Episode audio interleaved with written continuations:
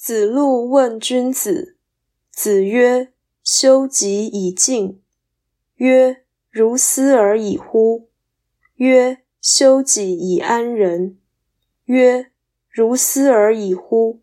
曰：“修己以安百姓。”修己以安百姓，尧舜其犹并诸。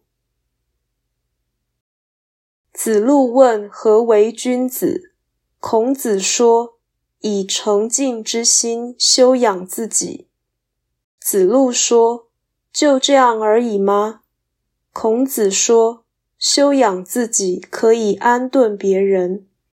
子路说：就这样而已吗？孔子说：“修养自己可以安顿民众，修养自己以安顿民众这件事，连尧舜都还做得不够好呢。”